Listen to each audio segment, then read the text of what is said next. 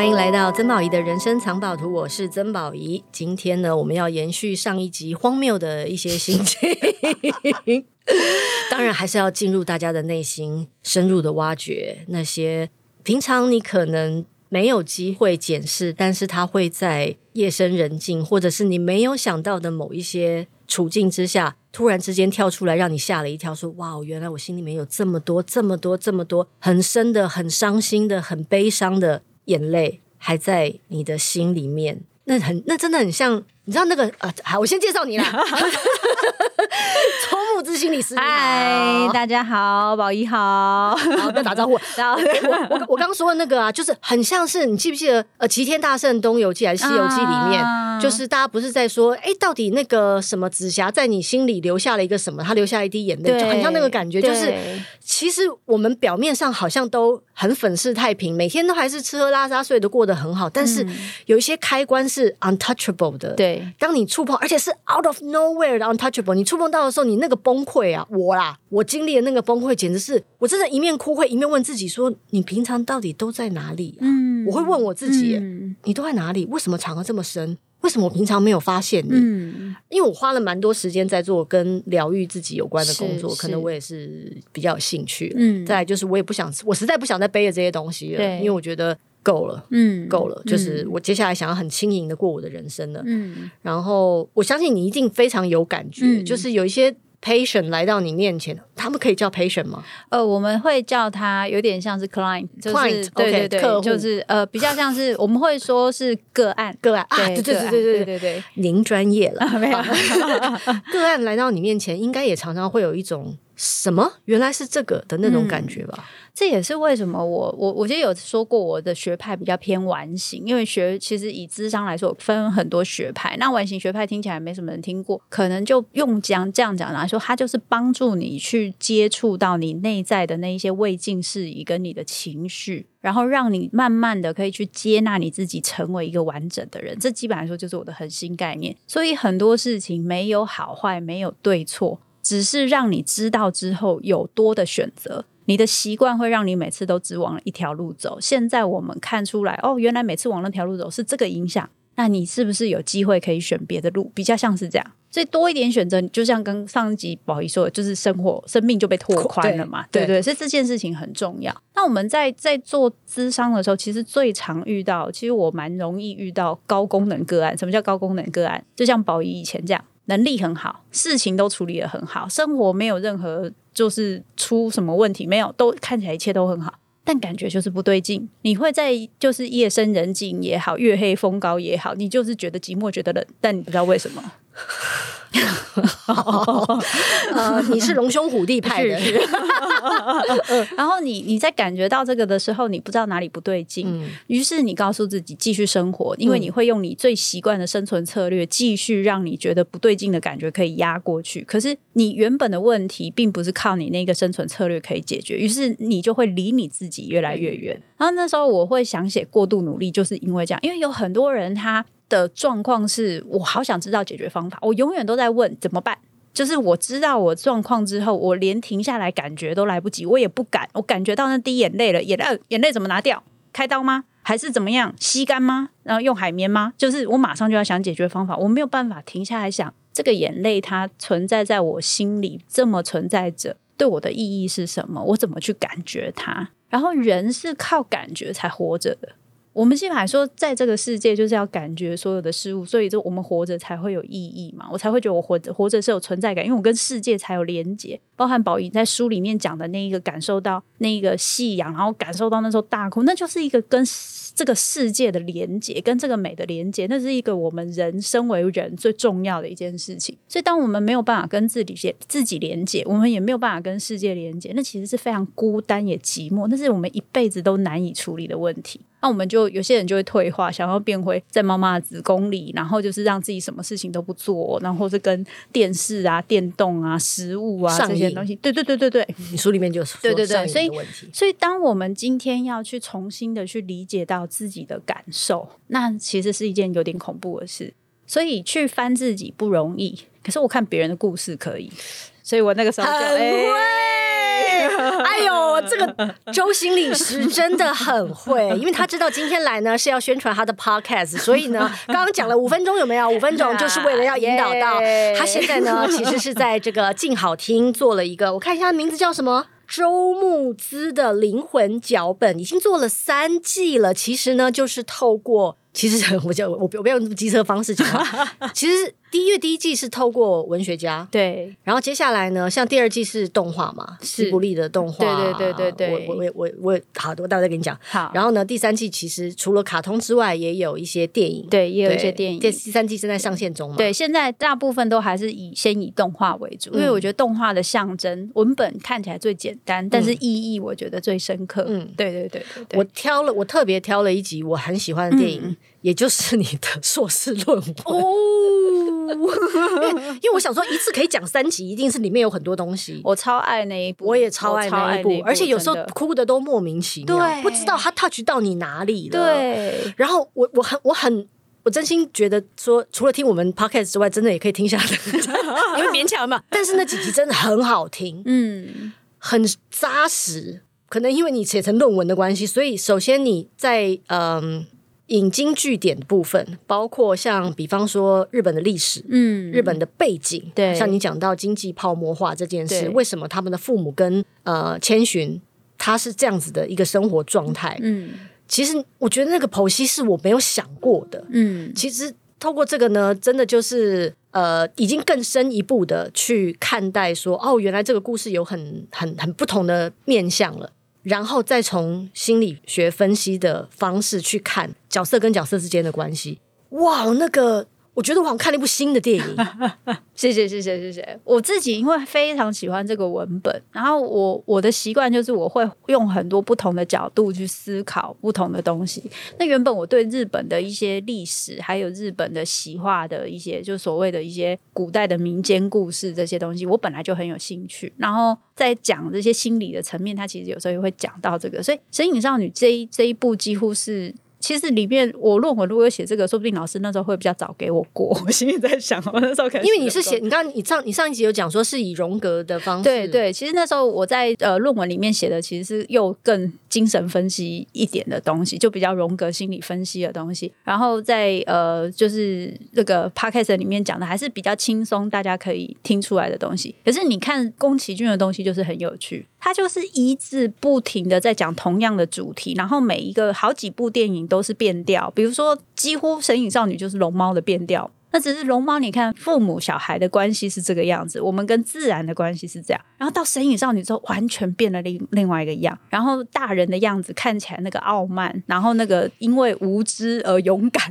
对 的那个样子，会让我们有好多好多的投射跟感受。然后对于宫崎骏来说，他就是很喜欢讲关于自然的这个力量。所以我在想，对你来说看起来感受一定会更深，因为你对这个部分是特别有感觉的。可是当我们今天就是大部分的时候，是把我们自己的感觉是关闭的，我们不敢去碰触自己内心的那一颗痣或那个泪。我们也很难去碰触世界，因为我一定会有那个愤怒，我必须要把那些东西关起来，然后去做这个世界要我做的事情。我跟世界的关系不会是好，可是自然的表现是我没有要你做这些事，这是你们社会要求你们做的事情，是那些人要求你做的事情。我们常常会在这一些过程中不知道怎么安放自己的位置，然后觉得很痛苦。嗯，像你说到我我我我，因为你在说的时候，我就会想起为什么有一段我每次看了都会哭，就是他坐车的那一段。对，我好喜欢那一段啊，那个在在那个车上，然后在海中间那个，对，对我每次看到那段，我现在想起来我都会哭，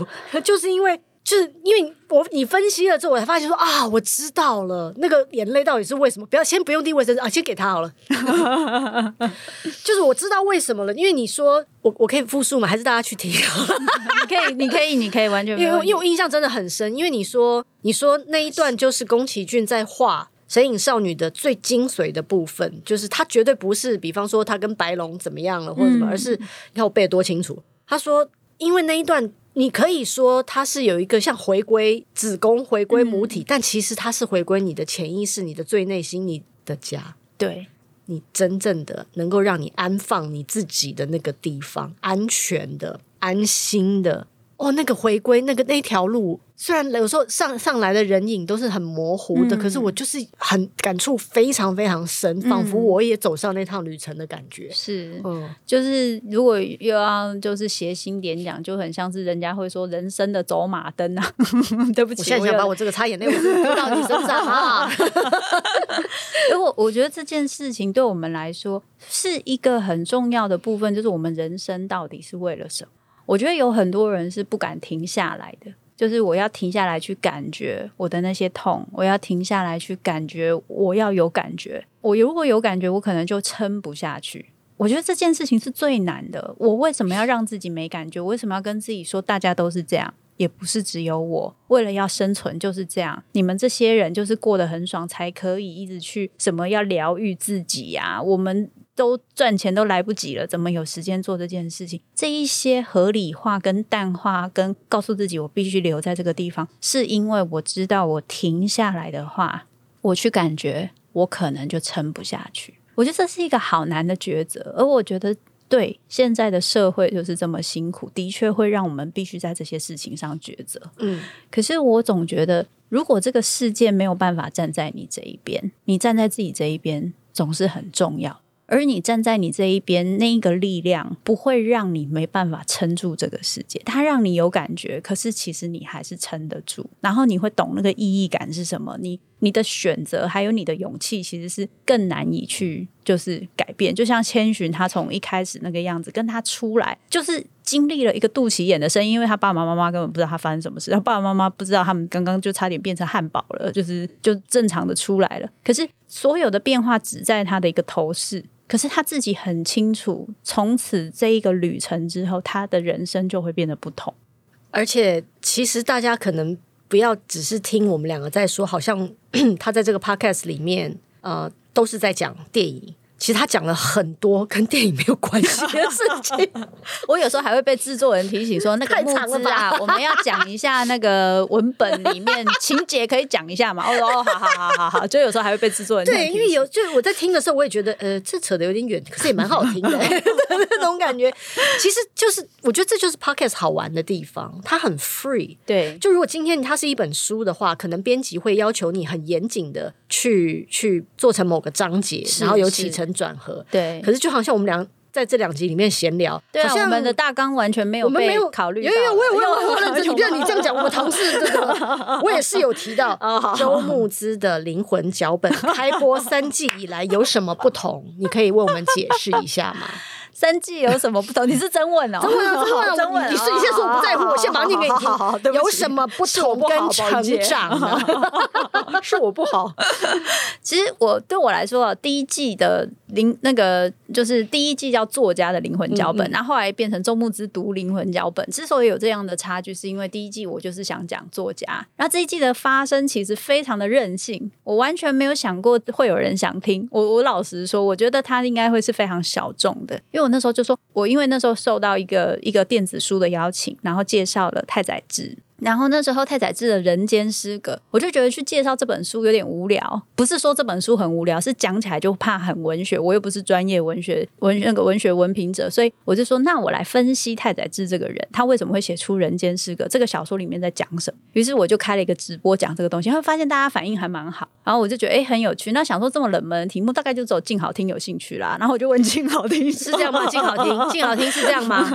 我想静好听脸红哎、欸，静好听的代表脸红。对，我想说这么冷门的题。目，然后又不一定会有人听。要问要问谁要跟我合作，一定只有静好听要嘛，所以就问了一下静好听。静好听说：“哎，有哎，我们有兴趣。你看，真的吗？”然后 所以我们就讨论说：“哎，那我们来做一个，就是文学文学家的，就是一个他的灵魂脚本，就是用他的人生用去再对应他的著作。所以其实那时候做第一季的时候，非常的痛苦。”我原本是想说很轻松的做嘛，但是我这个人也是有强迫症，就是我开始做之后，我就会觉得说，那既然我要开始做，变成一个节目，我应该把人家的书读完吧。果然就是折磨自己，有病，真的真的有病啊！才做两集，光障碍你就看了四十几本。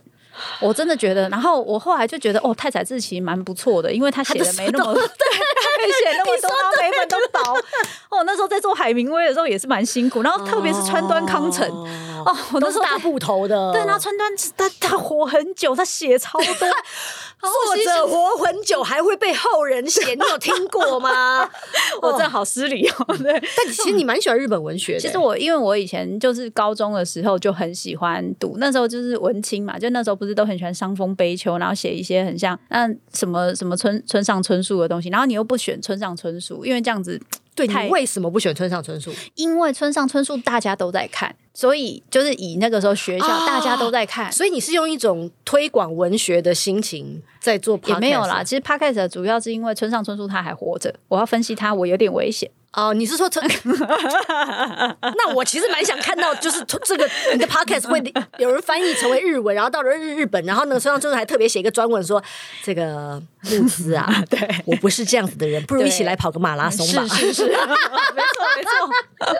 对，我其实还有一个是说，因为我的确村上春树不是我主要看很多，但是其实那个时候大部分找的的确都是一个我比较有感觉，然后我就是他也已经过世了，所以。我再去说明他的一些东西的时候，我真的比较没有那么多的限制，对，嗯、所以那时候在做那一季的时候，做完我真的很想死。我那时候就觉得说，天哪，人生也太艰难了，拜托这一季赶快结束，不然我我那时候整个算起来书，我张爱玲就看四十几本，然后其他像什么海明威都是也去看英文文献，然后日日本的我就看日文文献，我那时候真是好几看了好几百本书，还有论文。我就是还是我有去看，还有去查，然后我看不懂的还要问，就是日本的同学说，哎，这个是就是这个是什么意思？所以那时候你都没有在职业，就是都没有在看你的。当然有啊，所以我才觉得我很想死，就是我的工作还是持续. 我的智商工作还是持续。那后来第二季就我就说，我们做轻松一点题目吧，不然我们看四十几本书才做两集，这个对我来说真的是很辛苦。然后制作人说、嗯、好啊，不够高，那我们来做动画，来做你看过很多次的动画。我想说，哎，好啊，反正我也很喜欢。那哈利波特就没有，每次只要做成节目，我就是会不断折磨自己。对，但是对我来说蛮好玩的一个地方是，当我们去分析一个人他为什么会变成这样，比如说哈利波特为什么会变这样，伏地魔为什么会变这样，然后去理解他的那个背景。我在说的过程中，其实我自己也有一些新的看见。然后他某方面其实也会投射到我自己的灵魂碎片，就是很多人的灵魂碎片会在里面共振，有没有感觉？所以，其实我那时候后来决定这个 podcast 它有第二季、第三季这样做，我其实很开心，因为有时候会在这样子的状况下，有些朋友可以在这里面听到一点点自己，然后可以被疗愈到。然后另外一个部分是，其实这是我一个还蛮期待的部分，就是我们会有一些时候，在我们受到很大很大挫折的时候，我会觉得我在这个世界上是孤单的，没有人可以理解。然后听到。这个随时我可以听嘛，Podcast 我随时听，我可以听到一集，然后可能这一集的里面的一点点东西，它会跟我的部分是有共鸣的，然后我就会觉得说啊，原来我是有被理解的。有的时候我们人生就是这样，就是得到了一点点支持，一点点力量，一点点被看见，跟一点点被理解，我就觉得我可以再撑下去一下。没错，对，就今天没有想象中这么难，对，明天就再说吧。是是是，哦，所以我其实很期待我的 Podcast 可以带给大家这么一点点的力量跟陪伴。其实你的 podcast 真的蛮有意思的，因为 podcast 有很多种哦，有那种闲聊型的。我其实好想做闲聊型，制作我现在就闲聊型的。那我就觉得这样很好啊，啊不是很好吗？对啊，对，对啊，我也因为我也是那种走辛苦路线的，就比方说明明也就是要访问你，但是其实不知道为什么你看。对啊，虽然我都没有翻开你的书，但是笔记我都还是都写。而且而且其实大纲也很多，就是我看了大纲那么多，我心里想说，我跟宝仪两个人这样子，我觉得我们两个不会跟着大纲走。这个大纲有有有有有，再再问一题，再问一题。请问 Podcast 节目的宗旨与存在意义没有啦？我 已经讲过对，我讲过了。对，就是我也是会折磨自己，因为我觉得有些就如同你在消化这些作品的方式是一样的。有的时候你对一个人的了解可能不是很清楚，exactly 是哪一句话，它就是一整本书或者是两三本书，你看完了，你听完了这个人的 Podcast，你知道哦，他大概是哪一个方向，嗯，而他会给你什么样的？就是你刚刚说的那个不孤单的，单你真的不知道什么时候会出现。是我我刚刚会提《神隐少女》，是因为在里面你有提到一些，因为在你在讲宫崎骏嘛，你就会讲到宫崎骏在处理父亲母亲角色的那个，其实是真的也蛮有感觉的。对啊，对啊，就是仿佛我们我们好像在聊一部电影，但其实聊的最后还是我们自己，因为我们是什么，我们就会看到什么。对对。因为宫崎骏他的父亲母亲一题也很有趣，然后父亲以父亲一体来说，宫崎骏自己本身也是一个非常巨大的父亲，然后巨大而且不存在啊，他又巨大，他又不存在。我就是干嘛你呀？我就是讲给你听。你觉得这是讲台语，旁边人听不懂是不是？所以你在讲那个时候，我很有感觉。嗯，就是因为我最近也在处理，就是因为比方你，你有讲到出生是一个痛苦的过程这件事，因为本来就是很痛苦的，因为你就是分离嘛，对，有你有分离焦虑或者什么之类的嘛。我最近也在处理这个问题。啊，那那个其实不只是出生时候的分离焦虑，还有很多是来自于很深层的。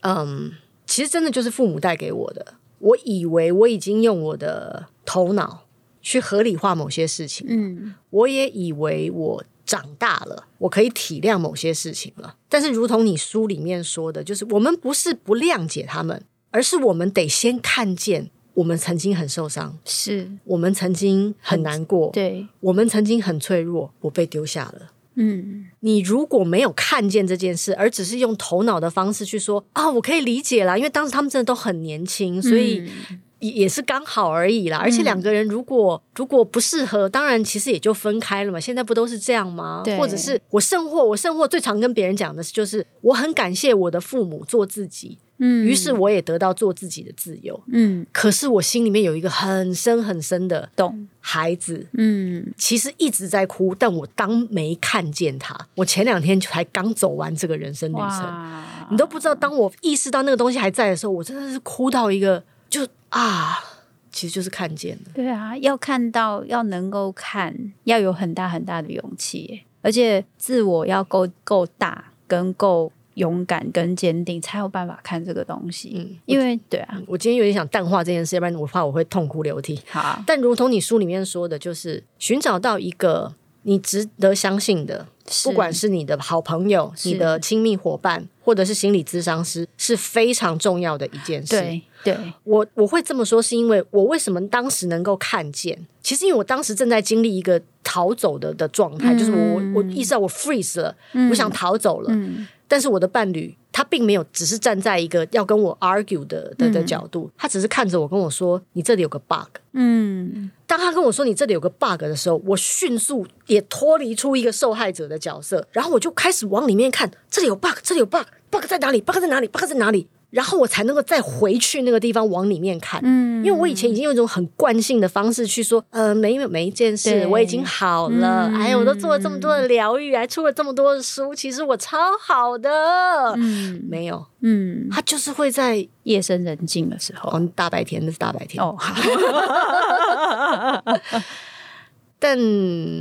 很奇妙，对啊、嗯，很奇妙。我觉得那那那个东西真的很难，嗯，就是真的很难。有的时候我们会以为我们就这样子应该就过去了，就没事了。我自己像这一次因为羞辱创伤关系，就是一直在在分享，就是很多主持人会不停的问我那个小学的例子，讲到我都觉得自己去看书了。对，嗯、可是蛮有趣的地方是我自己在一些说明，在一些在一些分享的状况中，你就会发现说，哦，原来有一些你以为你已经过去，然后你没有。有那么在意的事情，其实他都在。然后那个东西，它其实一直影响到现在。你对于很多，你对于世界的看法，你对于人的看法，然后你对于身边的人的状况。然后，所以当你今天身边有一个支持。它帮助你，让你不要用以前惯性跟习惯的方式去看，其实那是一件非常重要的事情。我我分享一个例子，我有个朋友，他有个说这个例子可以分享，他那个那个例子很经典。我有个朋友，朋友的朋友，他是就是谈恋爱的时候，就是那种会就是演出很像琼瑶剧那种，就是年轻的时候，而且年轻体力比较好嘛，所以可以那种你为什么要走，然后在地方地上滚来滚去这一种。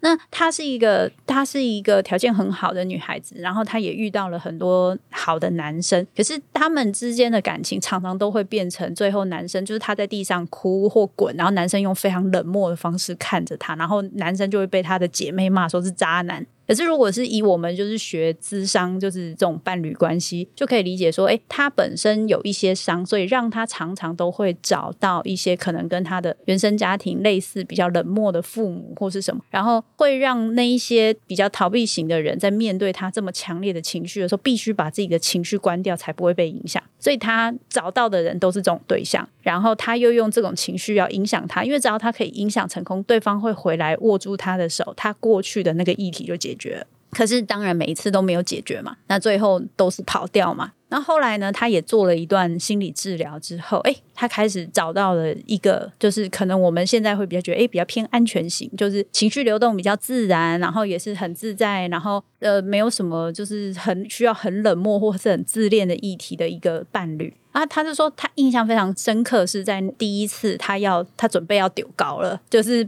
就是可能又是一样，就说本来他的另一半约好要跟别人吃饭，啊，他那天很经痛啊或者什么的，然后他就觉得说，你虽然你留下来陪我，对，你怎么没留下来陪我？虽然这件事情我们已经先讲好了，可是我就那种悲从中来，从以前到现在，我那个被抛弃，然后不被重视、不被在意的感觉全部过，他就开始开始出现半半真的难过，替自己难过，半也演就。就是那种对你们就是这样，你们都要丢下我。就是那他说他印象很深刻，那时候他在地上滚的时候，他的另另外一半蹲下来就看着他说：“我们其实这件事情有跟你说了，所以如果你之前觉得不不好的话，你可以告诉我。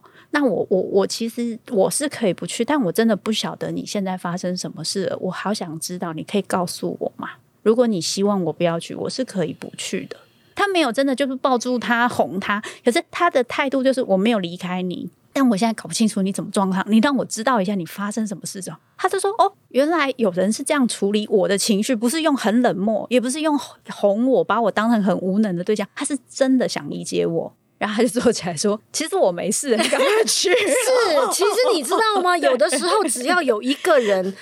不要照着剧本演戏，对，然后你就会醒过来，对，然后你就你就会醒过来，发现，哎，刚那段是丢高，你 丢高，丢高，丢高话这样子，然后。我们的创伤其实就会让我们丢高，这个就是每个人的创伤会发生的事情，这是任何人都有可能会发生，这就是一个 trigger。对，所以我那个朋友的朋友就说他在几次这样，他偶尔还是有几次，但是后来发现演不起来呢。他另一半就是又用同样的方式，就坐在他旁边说：“等一下，等你好了，你跟我讲你发生什么事，因为我现在搞不懂，所以我现在就是在这里陪你。”棒哦，这个人超棒的。然后他说，以他以前年轻，他就会觉得你怎么那么笨，你都不懂得哄我。你、嗯、他说他年纪大一点，然后。再加上经历过一些自己跟自己自我疗愈的过程，他发现这样的对象好重要，就是他留在当场，他没有离开，他不一定要完全懂你，可他想，他想懂你这件事情好重要，珍贵。对，所以如果身边有一个这样的人，他想懂你，那真的是一件非常幸福的事情。我觉得身边有一个人想懂你，跟他能够很适时的，就像你书里面讲的，停一下，对，他能够很适时的拉，像拉缰一样，停一下。大家都停一下，因为我们就可能我们自我疗愈或者被别人疗愈的经历一旦多了，其实慢慢也就会知道，其实那个 moment 是最关键的。没错，你只要能够停下来，其实后面就就就顺着流走，其实事情就会解决，对，或者是你就会看到，对，如果真的有 bug。Bug 在哪里？嗯，对，用用那个比较大脑神经学的讲法，就会说你在重建大脑回路嘛。对，因为对对对，因为创伤基本来说会引发你就是那些边缘系统，就比较原始脑的部分，然后停一下，就是帮助你切换到前额叶。所以你没有停，好专业啊！这位心理师 讲这个东西蛮好玩的。所以就是你不训练你的前额叶，前额叶会退化，也是。所以其实去训练的时候，你做了这个停一下，其实会很有帮助。OK，好，因为我没有在看时间。OK，好，好，那个对，实在太好聊了。我觉得我们如果再继续聊下去，真的八集就录完了。如果你想训练自己停一下，其实来听一下。我们募资心理师的 podcast 有时候也是一种练习，因为可能自己的盲点你看不见，是，但是透过那些角色，透过那些故事，你会找到没有那么直接，可是也挺一针见血的。因为有时候，有时候你直接面对太伤了，不是每个人都准备好的。嗯，你可以先从一个比较 soft 的点，然后慢慢推进，慢慢演进，然后呃，但我必须要跟你说，其实他一个人讲话的时候没有那么好笑啊，就是比较。专业，你那个时候非常专业，我都甚至怀疑你那个笔记是很长的那种感觉。我我原本在那个日本文学这第一季，我其实是有打逐字稿，我听得出来。对，后来我发现我打逐字稿，其实我没有办法自然发挥。嗯然后所以我第二季开始我不打，就是从从那个项目漱石那一边我开始不打。然后我发现不打之后，我的情感流动其实比较容易，所以我后来就决定我不打了。对，所以后面没打。但是他的 podcast 是很扎实的，有准备是有准备的，满满的干货。好，所以呢是在这个静好听，对周牧之的灵魂读灵魂脚读灵魂脚本，读灵读灵魂脚本，少了一个字。对，但是也是蛮，因为我其实觉得，因为我有听你的 podcast，我觉得这两个风格。不是很像，但讲的东西很类似，嗯，所以我真的觉得大家就是可以交替的听，因为听我那个哈，有时候你准备就是你在通勤的时候听，你不小心会痛哭流涕，那也是蛮累的，也也是也是也是，我也不是都搞笑的啊，我也是，你干嘛讲的好像我是搞笑类的？没有，我也走心的，啊干嘛这样？会感动啊，但是可以先可以收回来，对对对对对，我们我们两个都是 range 很宽的人，只是你们在什么时候看到我们而已，是是不是很想要静好听找我们两个一起开一个节目？我觉得可能不止录三集，要录超久的。好了，不要盘腿了，今天差不多到这边为止了。好了，谢谢大家的收听，谢谢今天真的聊得很开心，非常高兴认识你，我也很开心。拜拜，拜拜。